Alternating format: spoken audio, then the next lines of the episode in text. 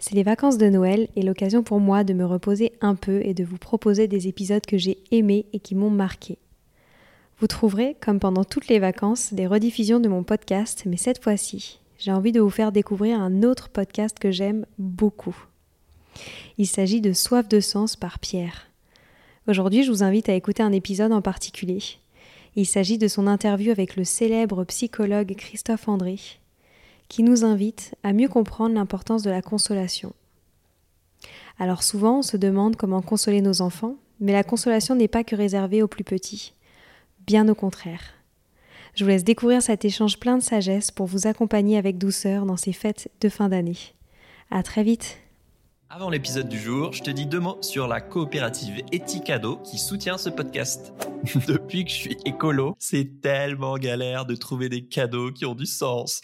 Eticado, c'est une carte cadeau éco-responsable qui rassemble 1300 enseignes engagées. Avec la carte, tu peux faire un atelier avec un artisan pour apprendre la poterie ou à cuisiner des macarons, offrir du vin bio, des jeux pour enfants ou tu peux faire un don à des super assos comme la SPA. En tout cas, c'est un bon cadeau de dernière minute. Alors pour offrir un cadeau qui a du sens, rendez-vous sur eticado.co. E T H I K D O eticado.co. Le monde aurait bien besoin d'un énorme câlin. Alors comment consoler les autres et être consolé? Voici l'art de la consolation avec Christophe André.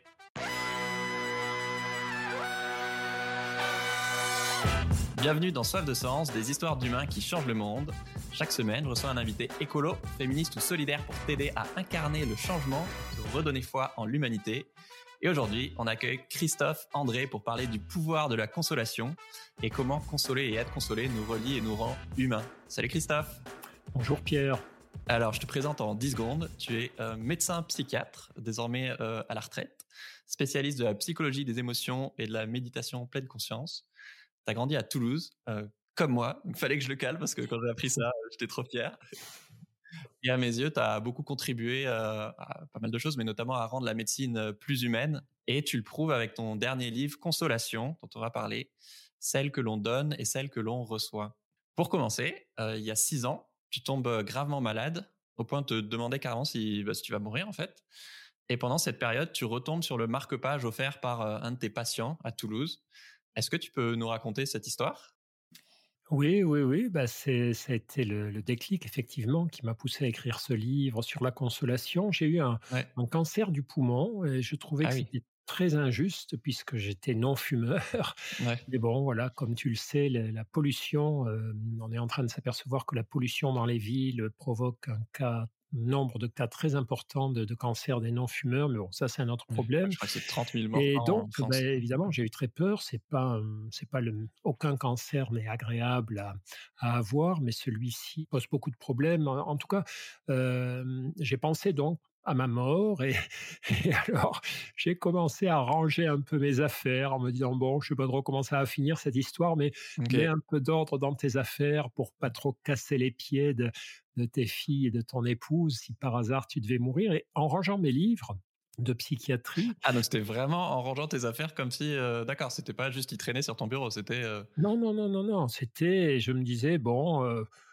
voilà, quand quelqu'un meurt et qu'on se retrouve avec un un bazar Bah oui, c'est administratif et puis voilà, ça augmente oui. le chagrin, enfin ça rajoute des ennuis au chagrin, c'est inutile». Bon bref, je tombe sur un livre que je m'apprête à donner et je tombe sur ce marque-page dont tu parlais qui était le marque-page, heu, que m'avait offert un patient. Alors il il me l'avait offert dans un livre. C'était un patient, le pauvre, il avait plein de problèmes, il était très charmant, mais il était toxicomane, kleptomane, enfin tout ce que tous les malheurs du monde sur ses épaules et heu, il avait volé ce livre, évidemment, il me l'a avoué après, mais c'était très gentil. Il me l'offrait avec un marque-page me disant que je le consolais, qu'à chaque fois qu'il me voyait, je le consolais, en gros. Je me souviens pas Ouais. exactement, j'ai recopié ça ça dans le livre et j'ai repensé à ce patient et tout à coup, je me suis souvenu effectivement de ma de ma détresse face à lui. C'est-à-dire, j'arrivais pas à le guérir en réalité. So c'était un cas compliqué. Je faisais de mon mieux, je crois qu'il faisait de son mieux aussi, mais je n'arrivais pas à le guérir. Il restait de temps en temps avec des bouffées dépressives, des crises d'alcoolisme, des des comme ça, des des des périodes de kleptomanie épouvantables Mmh. et pourtant il revenait me voir et à chaque fois je me disais: «Mais pourquoi il revient? Puisque je ne peux pas le guérir. Et, et en fait, là, en relisant ce petit marque-page, j'ai compris que je ne le guérissais pas, mais je le consolais. C'est-à-dire, malgré mon impuissance, je lui faisais du bien. Et euh, il avait l'intuition que personne, de toute façon, ne pourrait le guérir. Alors que là, il avait trouvé un psy avec qui il s'entendait bien, qu'il aimait bien. Moi, j'aimais beaucoup ce, garçon et, et qui le consolait. Et tout à coup, j'ai compris que j'avais passé ma vie non seulement à soigner en tant que médecin, ça je le savais, j'en étais mmh. persuadé, j'en étais, voilà, c'était passionnant, j'étais très content d'avoir fait ça, mais que j'avais aussi fait autre chose sans le savoir, que j'avais beaucoup consolé mes patients. Euh, et là, ça a commencé à, prendre feu dans ma tête en me disant, ben voilà, tu es à ton tour aujourd'hui dans une position de patient euh, qui n'est pas sûr de guérir. Tu reçois des soins de la part des, des personnes qui s'occupent de toi, des équipes de cancérologie, mais tu sais pas comment ça va finir. Et, et je sentais bien qu'il ne fallait pas que des soins, mais que j'avais aussi besoin de cette fameuse consolation. Donc ça a été le point de départ, mmh. effectivement. Oui, tu disais que bah, quand on frôle la mort, euh, bah, la beauté de la vie te saute plus aux yeux parce que tu risques de la perdre et que ce soit effectivement un, mot d'encouragement d'un soignant, un sourire ou un paysage, ça te faisait énormément de bien. quoi. Absolument, c'est-à-dire c'est toujours cette espèce de, situation ironique. On passe notre temps à vivre en oubliant qu'on va mourir et du coup on gaspille des tas de moments et il faut parfois que le drame, l'adversité nous frappe pour qu'on ouvre les yeux sur le fait que simplement vivre, même avec des petits ennuis, des petits soucis, des gros ennuis, des gros soucis, c'est une chance et c'est toujours mieux de vivre que de ne pas vivre, d'exister plutôt que de ne pas exister. Si on était sage, on n'aurait pas besoin d'attraper un cancer ou de traverser un deuil pour ça, pour réaliser ça, mais comme nous ne sommes pas sages pour la plupart d'entre nous, c'est le, le seul bienfait, si j'ose dire, de l'adversité, si on lui survit, c'est qu'elle nous ouvre les yeux sur le fait que la vie, c'est quand mmh. même un truc extraordinaire à, à traverser quand même je pense que tu n'étais pas le moins sage avant d'avoir ton cancer quand même. Hein, Moi, ça me tient à cœur de te recevoir aujourd'hui parce que euh, dans ce podcast, euh, même s'il y a eu euh, Frédéric Lenoir ou Thomas Dansbourg que, que tu connais bien, j'imagine, on parle surtout d'écologie, de féminisme, etc. Mais à chaque fois, comment je choisis mes invités et ce qui me touche chez vous, c'est que vous nous reconnectez à notre humanité et c'est pour ça que j'adore ce sujet, parce que clairement, j'ai pleuré en lisant ton livre. J'ai pleuré de, bah, de beauté, de tristesse et de joie, tellement c'est humain, justement. Alors, euh, merci. Merci à toi. Et je me demandais, selon toi, pourquoi consoler ou être consolé, c'est quelque chose de profondément humain? Bah, C'est un acte euh, qui est très touchant, la consolation, parce que si on définit, c'est pour rappeler quand même la définition de la consolation, c'est tout ce qu'on propose à quelqu'un quand on ne peut pas résoudre son problème, quand on ne peut pas supprimer l'adversité qui le frappe.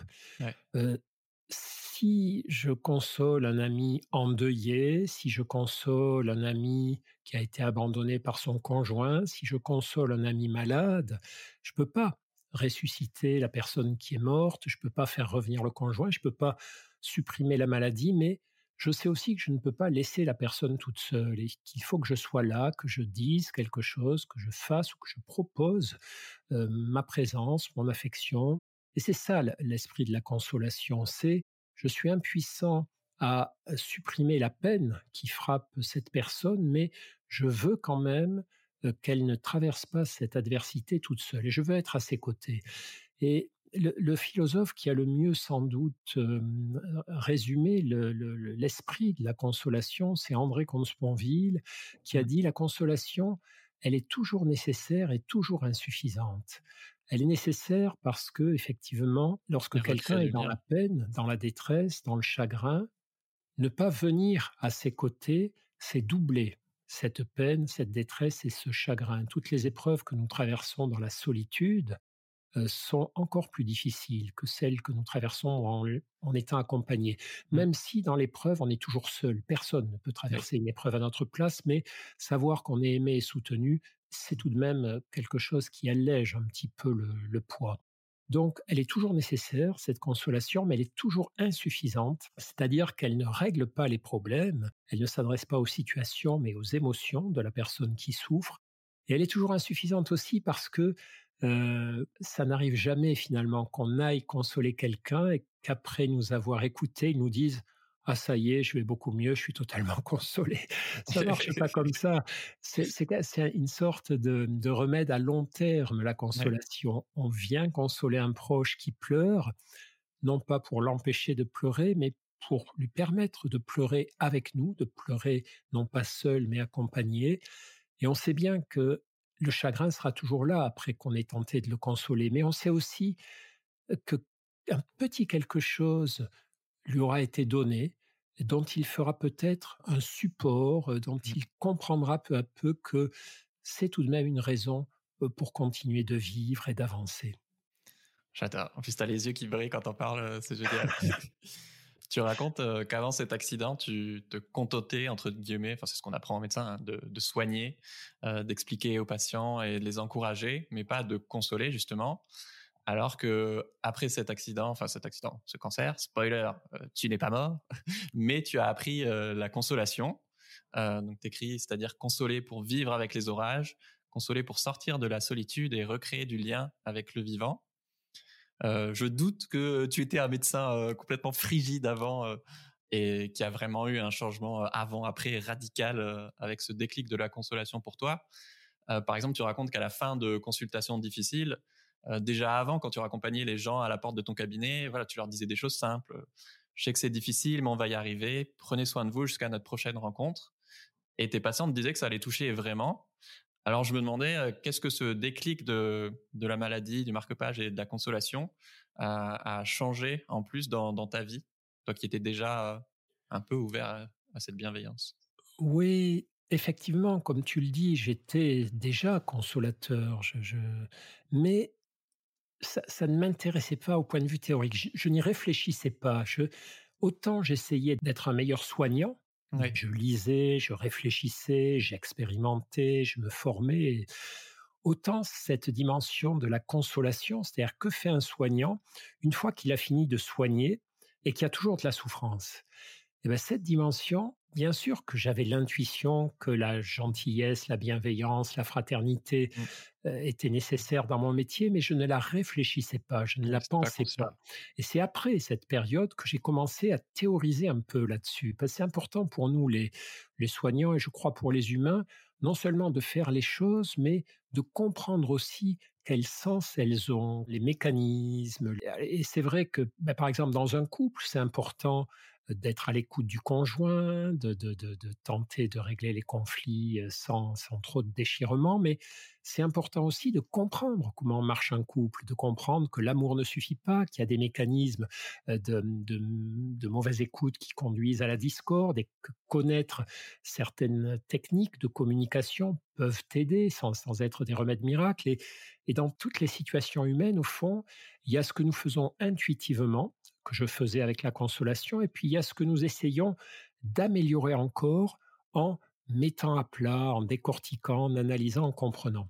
Et c'est un peu ce qui s'est passé avec la consolation. Quand j'ai commencé à, avoir l'idée d'écrire ce livre, je me disais, bon, allez, tu vas faire un, petit livre, quoi, ça va faire 50, 100 pages. oui, j'étais surpris. C'est un vrai guide pratique euh, très riche. Voilà, puis du coup, je me suis retrouvé, je ne sais pas combien de pages fait mon livre, mais il doit avoir 300 pages ou un truc comme ça. Et là, j'ai touché du doigt que cette consolation, elle était vraiment au cœur de la condition humaine. Parce que quand on parle de consolation, il y a des petits clichés qui apparaissent, qui sont deux extrêmes d'ailleurs. Il y a le cliché de la petite consolation bénigne qu'on propose à un enfant qui pleure. Hein. Voilà, on console un enfant qui s'est blessé, qui s'est fait mal, qui a perdu son jouet, qui s'est fait rejeter par les autres. Et petit chagrin, petite consolation, mais voilà, on appelle ça j'ai consolé mon enfant. Et puis à l'autre extrême, il y a les consolations qu'on s'efforce de proposer aux personnes endeuillées. On essaie de, de donner aux personnes endeuillées des raisons de continuer à vivre pour qu'elle ne se laisse pas glisser dans le désespoir ou l'envie d'en finir elle-même. Mais entre les deux, entre les deux, toute notre vie, nous avons besoin des consolations parce que toute notre vie, nous sommes confrontés à des adversités, des maladies, des difficultés, des conflits, des rejets, des souffrances, et ça n'arrête pas. La vie humaine, je dis souvent ça de façon un peu provocante, mais bon, et voilà, parfois il faut provoquer pour ouvrir les yeux des, des personnes, c'est vivre, c'est naître, souffrir, vieillir et mourir. Si nous étions seuls pour affronter tout ça, s'il n'y avait pas entre les moments de souffrance, des moments de bonheur, de fraternité, de, consolation, si toutes nos chagrins, toutes nos douleurs n'étaient pas à un moment donné consolées, ça vaudrait pas la peine d'exister. Et la consolation, elle, elle s'inscrit dans ce dont nous avons besoin, c'est-à-dire ce sentiment qu'on n'est pas seul face à cette condition humaine qui, est terrible par certains aspects. Hein. On va tous mourir, ça c'est pas très rigolo, mais on n'est pas seul. On est tous sur le même bateau et, on est là pour s'épauler. On est là pour se faire le plus de bien possible les uns les autres. Et ça c'est merveilleux. Et donc cette consolation, je la vois comme un acte de de fraternité, de bienveillance. Donc, oui, oui, je, je, la vois comme un fil qui parcourt nos vies tout entières. Et j'ai été surpris moi-même de, de, voir à quel point on avait tous besoin d'être consolés. Et comment on n'arrête pas de passer du rôle de consolateur, consolatrice, à celui de personne consolée tout au long de notre vie aussi. Il y a aussi un art de recevoir et d'accepter la consolation. T'écris que la consolation, c'est ce qui suspend la souffrance pour redonner goût à la vie. Et donc, c'est mille et une façons de soulager des, des, petites peines, que ce soit une parole qui nous a blessés quand on a raté un train ou passé une sale journée, ou des peines plus grandes, comme on l'a évoqué, euh, une rupture amoureuse, un licenciement ou un deuil. Par exemple, un jour, tu as, as, reçu la lettre d'une mère dont, dont, la fille a été assassinée par les terroristes du Bataclan. Est-ce que tu peux nous raconter euh, ce qu'elle t'a écrit et comment est-ce qu'on fait pour consoler l'inconsolable? Ouais, ça, c'est le cas. C'est le cas de figure, je crois, où, effectivement il y a le plus grand nombre de personnes qui vont rester inconsolables. C'est-à-dire, ce sont les parents qui perdent un enfant. Parce que lorsqu'on perd un ami, se dire voilà, c'est une adversité, mais ça aurait pu être moi. Lorsqu'on perd un parent, on comprend que c'est dans l'ordre des choses de perdre mmh. nos parents, ils sont plus âgés que nous. Mais lorsqu'on perd un enfant, on est dans quelque chose d'inacceptable, d'inadmissible. Et, et, beaucoup de, de, parents mmh, endeuillés gardent une part d'inconsolable en eux. Donc, le jour où j'ai reçu la lettre de cette maman dont la fille était morte dans les, les attentats du, du Bataclan, j'étais à la fois très touchée par sa confiance. Elle s'adressait à moi pour me demander que faire d'elle finalement. Est-ce qu'elle pouvait être consolée ou qu'est-ce qu'elle pouvait faire pour euh, continuer de vivre malgré ce deuil?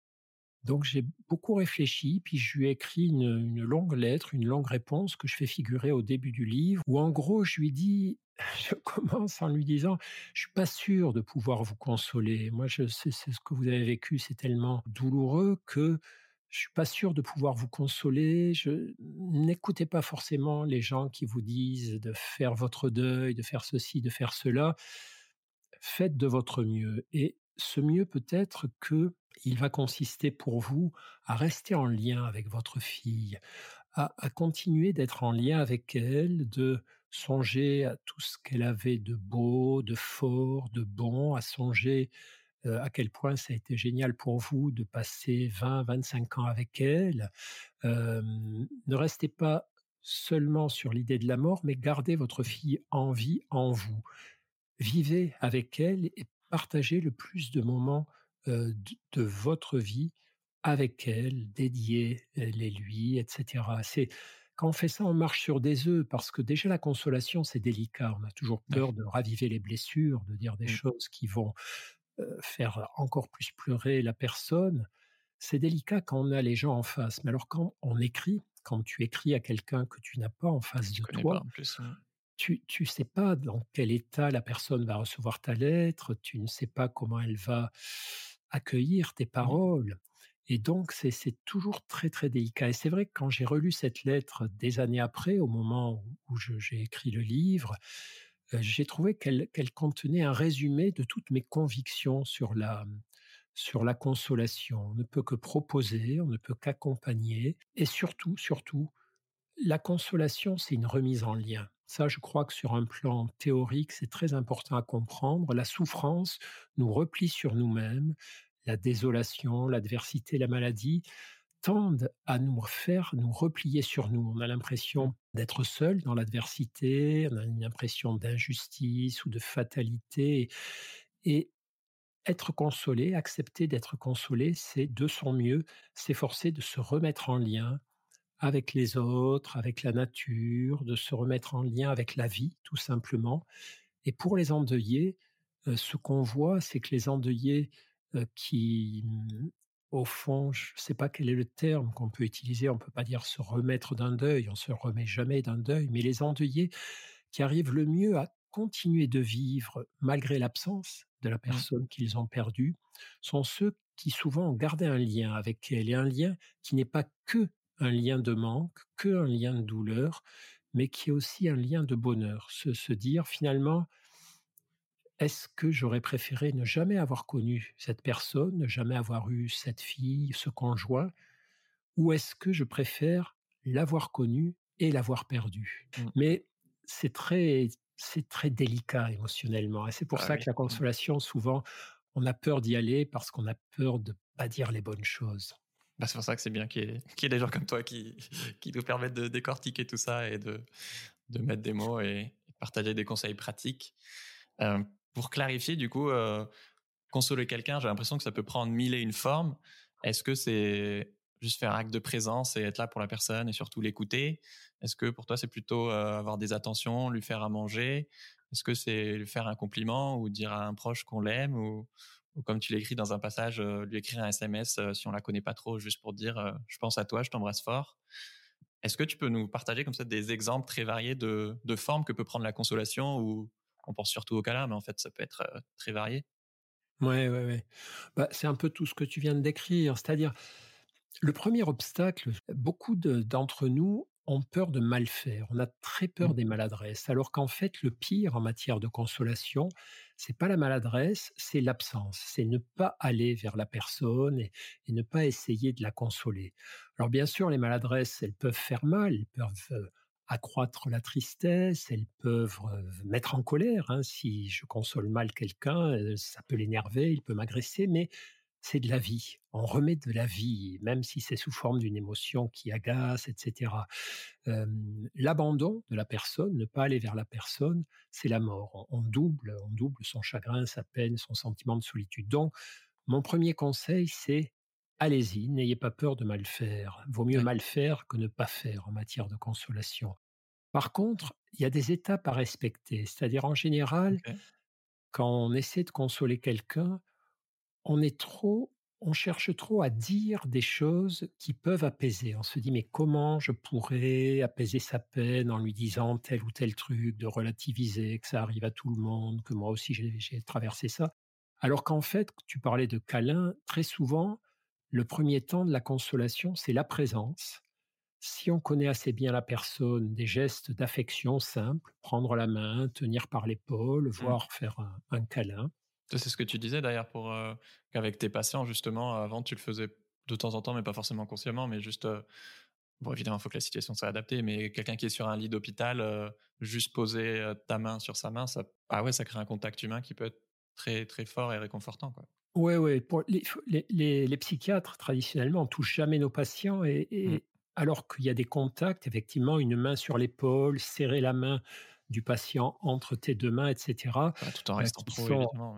Ouais, ouais, qui sont importés. On a des études hein, montrant que le contact physique euh, a un effet pacificateur des émotions. Mais pour en revenir à la, à la consolation, effectivement, des, de la présence, de l'attention, des mots très simples. Hein, c'est pas de grand raisonnement, pas au début.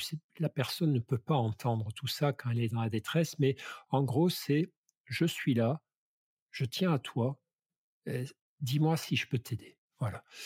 Et après, après, on peut proposer là aussi, comme tu le disais, des choses très simples. C'est-à-dire, quand, quand, une personne est dans la désolation, c'est plutôt les actes qui vont suspendre un peu sa souffrance que les raisonnements et les discours. C'est-à-dire proposer à cette personne d'aller marcher, l'aider à, à faire ses courses si elle est complètement effondrée, que, que son mmh. frigo est vide, l'aider à, à, accomplir des démarches administratives. Hein. Quand les gens sont en, en, deuil, par exemple, il y a plein d'emmerdements matériels qui leur tombent dessus et, et les aider à, à faire ces démarches, les accompagner dans toutes ces démarches, c'est quelque chose de très important pour eux. Et c'est exactement la consolation, c'est-à-dire ça ne résout pas le, problème central qui est la disparition et le deuil, mais ça allège une part de la souffrance. Et dès que tu arrives à alléger une part de la souffrance, tu es dans la, tu es dans la consolation.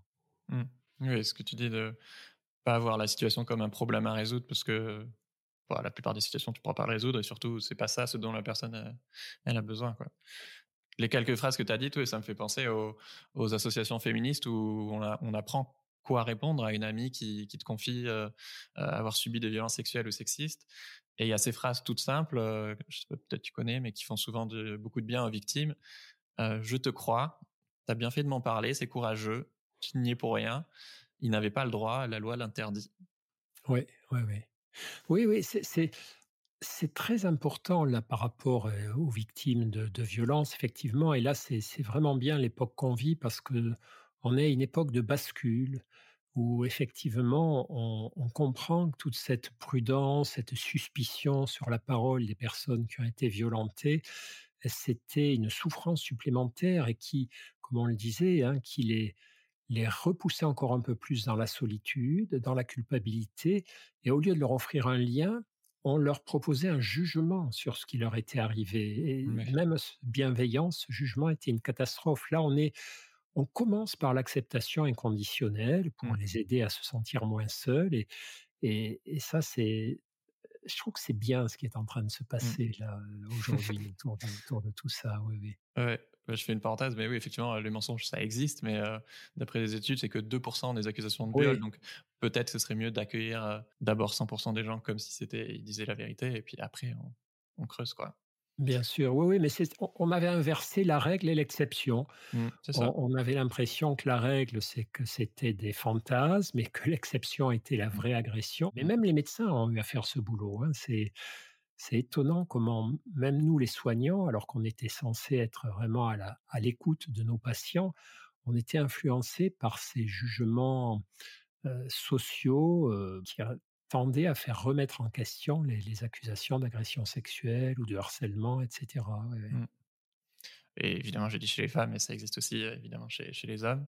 Euh, donc là, on a parlé des, boulettes qu'on peut faire quand on veut essayer de consoler quelqu'un. Euh, mais c'est vrai qu'à l'inverse, bah, parfois, c'est difficile pour certaines personnes ou selon le moment d'accepter d'être consolé. surtout pour plein de gens qui n'ont pas, notamment des hommes, qui ont l'habitude de, cacher leurs émotions ou si on a peur de paraître faible ou par fierté, on veut pas forcément euh, avoir l'impression d'être aidé. Euh, T'écris aussi qu'il y a la peur d'être redevable. Euh, puis quelque part, se faire consoler, c'est accepter d'être aimé. Et, et, un truc dont j'avais pas conscience, effectivement, que tu as évoqué, c'est bah, on console les enfants, mais euh, consoler les adultes, bizarrement, c'est mal vu. Alors, euh, est-ce que tu aurais des conseils pour, pour apprendre à recevoir une consolation? Oui, oui, c'est pas facile parce que pour recevoir la consolation, il faut accepter la blessure il faut accepter que les autres voient qu'on est blessé. Et, souvent, et notamment, tu as raison, dans, ces cultures un peu machistes, et donc plutôt les, hommes, mais certaines femmes fonctionnent comme ça aussi, accepter qu'on a été blessé, c'est se reconnaître perdant. Il y a beaucoup de gens qui voient la vie comme un combat, et mmh. donc, les échecs, les rejets, les blessures, eh bien, ce sont des défaites. Et donc, comme la vie est, un combat, il ne faut pas montrer qu'on a perdu. Il y a un, dicton anglais, c'est si tu nages avec des requins, il faut surtout pas saigner. Et beaucoup de personnes voient la vie comme ça, et donc elles ne veulent pas qu'on remarque leurs blessures. Et donc, quand on, voit qu'elles ont du chagrin, on essaie d'aller les consoler et on se fait rejeter parce que pour elles, accepter la consolation, c'est accepter l'infériorité, l'échec, voilà. Sauf que ça. cacher toutes ces blessures sous un tapis, ça les fait juste revenir x 10 dans la mmh. durée, quoi. Bien sûr, mais ça aussi, ça aussi, c'est quelque chose dont on prend conscience peu à peu. C'est-à-dire que là, la force n'exclut pas la vulnérabilité. Je peux être quelqu'un de fort, de costaud, qui conduit ma vie très très bien, mais je sais que je vais être blessé et je sais qu'il y a des moments, j'aurai besoin d'être consolé, ou en tout cas des moments où la consolation me fera du bien. Et ça ne m'empêche pas d'être fort, costaud et d'être capable d'atteindre mes objectifs. Mais ça, c'est nouveau, cette vision de la, de la force intérieure, de la capacité à affronter la vie, qui est une vision beaucoup plus réaliste que celle du bloc inébranlable, le, voilà, le cowboy, John Wayne, etc. C'est des mythologies euh, dont on a été abreuvé pendant des générations et qui d'ailleurs fluctuent selon les époques. Hein. Il y a eu des époques aussi, euh, au Moyen Âge, les chevaliers pleuraient, euh, s'évanouissaient, et puis deux jours après, ils massacraient une douzaine d'adversaires sur le champ de bataille. Ils avaient intégré qu'on pouvait être en pamoison devant quelqu'un qu'on aimait, etc. Et, après, on a chassé ça, et notre époque y revient. Mmh. Mais après, il y a, y a un truc très simple aussi dans la consolation, sur un plan plus psychologique et moins, moins lié à des clichés sociologiques, c'est que la consolation, c'est une intrusion dans mon chagrin. C'est très étrange, hein, mais les, les psys connaissent ça très très bien. Quand tu as du chagrin, il y a presque parfois quelque chose de confortable à rester dans ton chagrin, tes ah ruminations. Tu es mmh. blotti comme dans un canapé, dans ta tristesse, dans tes peurs. Il y a même des personnes qui font presque durer ça, quoi, qui, qui se déroulent des scénarios très négatifs et au fond, comme si elles avaient besoin d'être d'abord face à face avec elles-mêmes et avec leur tristesse avant de pouvoir recevoir quelqu'un qui va les consoler. Et si on arrive dans ces moments-là, on fait intrusion dans leur phase de digestion du chagrin, leur, leur, et, on les dérange. On rentre, on rentre dans leur chagrin. Et elles n'ont pas envie qu'on les ennuie à ce moment-là. Et, et parfois, il y a des personnes qui ont besoin d'abord de souffrir seules avant d'ouvrir la porte à la consolation. Donc, tu vois, il y a toute une variété comme ça de, profils. C'est pour ça aussi que c'est dur de consoler. C'est-à-dire, on s'avance prudemment, on essaie de se dire finalement qu'est-ce que je peux faire qui soit pas intrusif, qui soit pas trop, voilà, de donner des conseils, etc. Parce que quand quelqu'un souffre, et qu'on va le consoler, euh, cette personne a l'impression que nous, on a été, on est un chanceux, on est un vénard, on a été protégé de la souffrance. Et donc, on peut agacer aussi. On, a ça malheureusement chez les parents qui ont perdu des enfants. Quand ils voient d'autres parents jouer avec leurs enfants, les vénards, mmh. voilà, c'est douloureux pour eux, même si ces autres parents sont gentils avec eux, cherchent à les consoler. Donc tu vois, mmh. la condition humaine, c'est quelque chose de passionnant, de, complexe et qui rend du coup la consolation comme étant un sujet passionnant et, complexe. Mais il y a des choses à faire, des règles simples à respecter qui permettent d'éviter les catastrophes.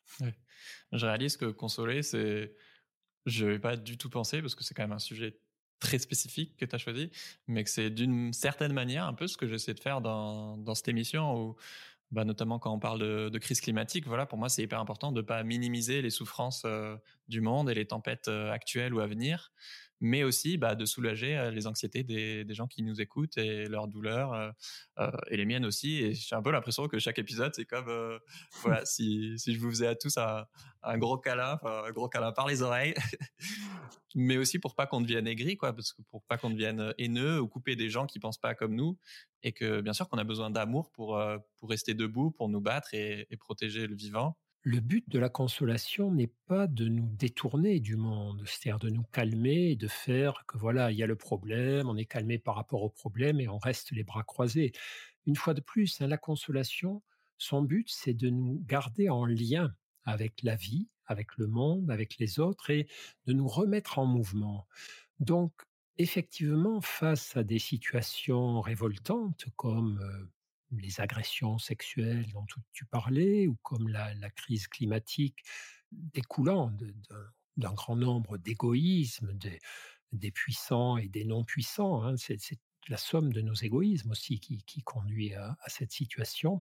Le but de la consolation n'est pas de, de, supprimer nos émotions inconfortables, de supprimer nos colères, nos, révoltes face à l'injustice ou nos inquiétudes, mais de les apaiser suffisamment pour qu'elles débouchent sur plus de lucidité et plus de clairvoyance quant à ce que nous devons faire. Donc la consolation, elle n'est pas là pour supprimer la souffrance, elle est là pour faire que cette souffrance ne nous empêche pas de mener notre vie là où nous voulons qu'elle aille. Et je me demandais si toi, tu avais des, anecdotes ou des histoires de, de l'impact que ton livre Consolation a pu avoir chez, chez des lecteurs ou des lectrices?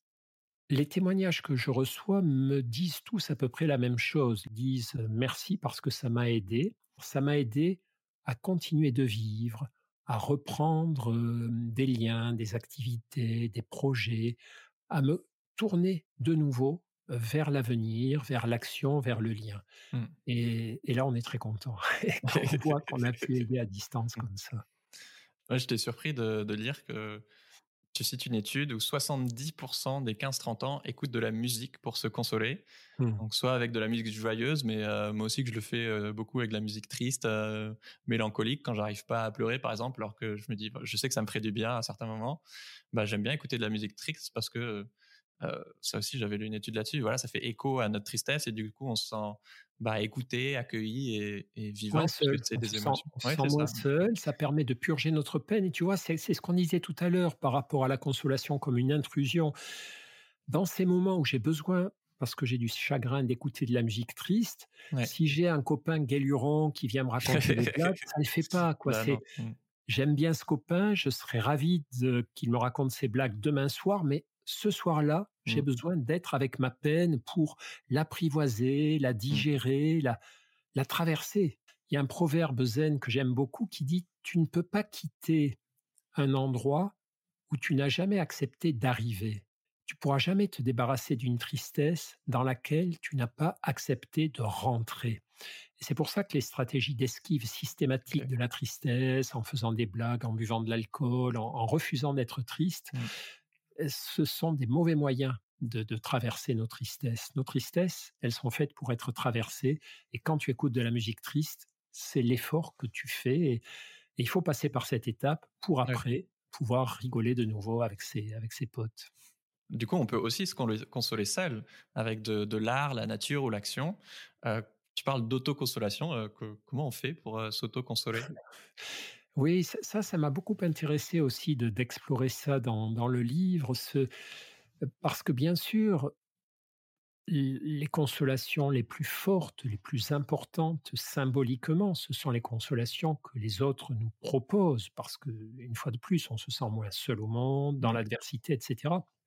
Mais on ne peut pas toujours rester dans les bras des autres, on ne peut pas toujours être dépendant des autres pour, pour se réparer, pour se consoler. Donc, il y a un moment aussi où c'est nous-mêmes qui allons devoir nous tourner vers des choses consolantes, vers des situations consolantes, effectivement, aller marcher dans la nature, lire des auteurs qui nous stimulent, écouter de la musique, faire de, la musique, se, se, changer les idées en général de manière mmh. active, aller vers des choses qui nous nourrissent. tout ça, c'est ce que j'appelle des autoconsolations. Tu sais, c'est ce petit carrefour.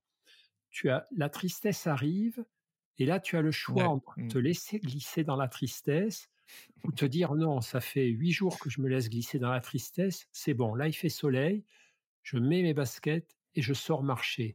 Marcher ne résoudra pas mes problèmes, mmh. mais en tout cas, ça les allègera un moment beaucoup mieux que rester comme ça à ruminer, enfermé chez moi. Et les autoconsolations, c'est ça, ce sont tous ces petits efforts de nous remettre en mouvement, de nous relier à la vie, de regarder nos semblables vivre, de regarder la nature, les nuages passer, les arbres bouger au vent, les, chiens courir comme ça. Et, ça, c'est vraiment une sorte de, de relais que nous pouvons prendre nous-mêmes par rapport aux consolations reçues des autres personnes. C'est très important aussi. Mmh. À quoi ça, ça ressemblerait euh, pour toi un monde avec plus de consolation Ah,